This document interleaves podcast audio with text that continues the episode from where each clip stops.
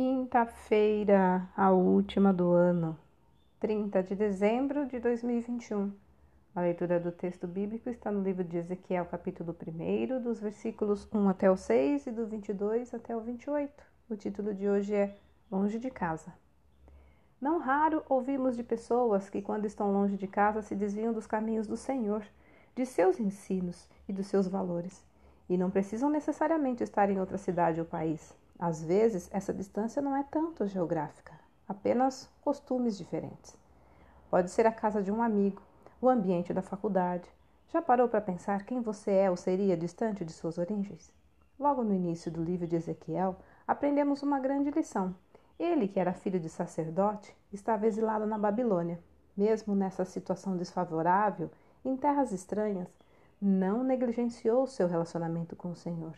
E assim ouve Deus falando com ele. Ou seja, mesmo estando já há vários anos em um lugar onde a maioria das pessoas não compartilhava de sua fé em princípios, ele não perdeu a sensibilidade para escutar o Senhor, o que facilmente acontece quando nos afastamos dele.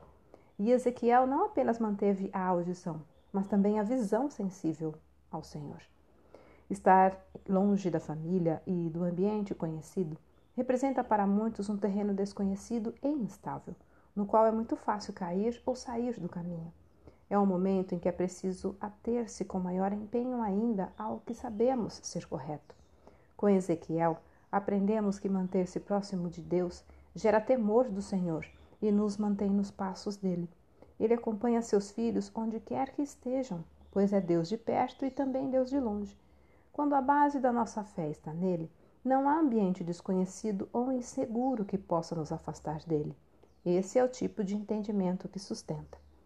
Filho de Deus, não importa se você está perto ou longe de casa, seu pai está com você sempre. Texto retirado do presente diário da Rádio Transmundial, edição 24.